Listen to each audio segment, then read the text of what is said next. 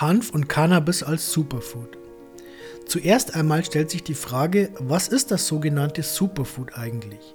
Es sind Lebensmittel, die mehr können als herkömmliche.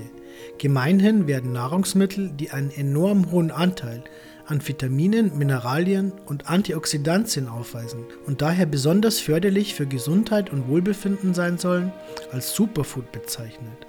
Ohne Frage zählt auch Cannabis zu den Superfoods, da seine ernährungstechnischen Eigenschaften enorm sind und seine Heilkraft im Mittelpunkt vieler bestätigter Studien steht.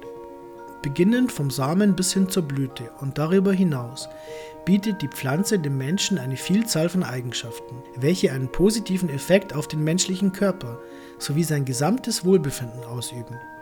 Hanfsamen sind reich an Proteinen, Mineralstoffen und Ballaststoffen. Sie bestehen zu 20 bis 24 Prozent aus Eiweiß, verfügen über ein vollständiges Aminosäurenprofil und stellen somit eine optimale Protein- und Eiweißquelle dar. Vor allem L-Arginin und BCAA kommen in großer Menge in Hanfsamen vor. Ebenso steckt das hochwertige Eiweiß Edistin in Hanf, welches leichter verdaulich ist als beispielsweise Sojaproteine. Das Verhältnis von ungesättigten Omega-3 und Omega-6-Fettsäuren ist besonders ausgewogen. Kulinarisch wurde Hanföl, welches aus der nahrhaft wertvollen Saat hergestellt wird, eher vernachlässigt, obgleich sein einzigartiger, buttrig-nussiger Geschmack eine zudem gesunde Bereicherung besonders in der kalten Küche bieten kann. Zum Braten und Erhitzen ist Hanföl generell weniger geeignet, da so seine Inhaltsstoffe reduziert oder gar zerstört werden und auch geschmacklich keine Bereicherung mehr darstellt.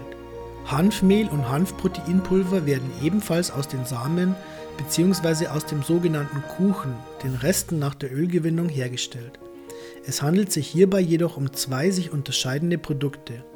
Bei der Herstellung von Hanfproteinpulver wird der Kuchen bei geringer Wärme nochmals gemahlen, um die Ballaststoffe zu brechen und das Protein zu konzentrieren. Das Pulver ist von hoher Qualität für den Aufbau von Aminosäuren. Von der Jungpflanze an, schon vor der Blüte, bietet uns Cannabis viele Vorzüge beim Verzehr. Ob als feine Blätter im Salat oder entsaftet, ist es reich an Mineralien und Vitaminen, sowie Chlorophyll, welches den Zellen Sauerstoff, Antioxidantien und eine breite Palette Cannabinoide liefert, welche das dem Menschen körpereigene Endokannabinoidsystem zu regulieren helfen. In rohem Cannabis befindet sich ein besonders hoher Anteil an CBDA und THCA, nahrhaften, entzündungshemmenden und gegen Krebs wirkenden Cannabinoiden. Roh verzehrt kann das Superfood Hanf Cannabis präventiv gegen chronische Krankheiten sowie heilungsunterstützend wirken. Außerdem liefert die Rohkost dem Körper wichtige Enzyme, welche wir für eine ausgewogene Ernährung benötigen. Einen großen Anspruch auf den Titel Superfood stellt Cannabis auch durch die medizinischen Eigenschaften, die ihm zugeschrieben werden. Diese findet man besonders auch in Endprodukten wie zum Beispiel CBD-Öl oder diversen getrockneten Blüten oder Blütenextrakten. Hier sind die Cannabinoide mit ihrer geballten naturheilerischen Kraft und insbesondere die Terpene interessant, denn diese sind der Hauptbestandteil der in der Pflanze produzierten ätherischen Öle und beinhalten die Geruchs- und Geschmacksstoffe. Oftmals fällt es dem Otto-Normalverbraucher etwas schwer, Hanf in seinen täglichen Speiseplan zu integrieren. Dabei bietet die gesamte Pflanze so viel mehr, als lediglich als Proteinpulver in Shakes und Smoothies zu landen.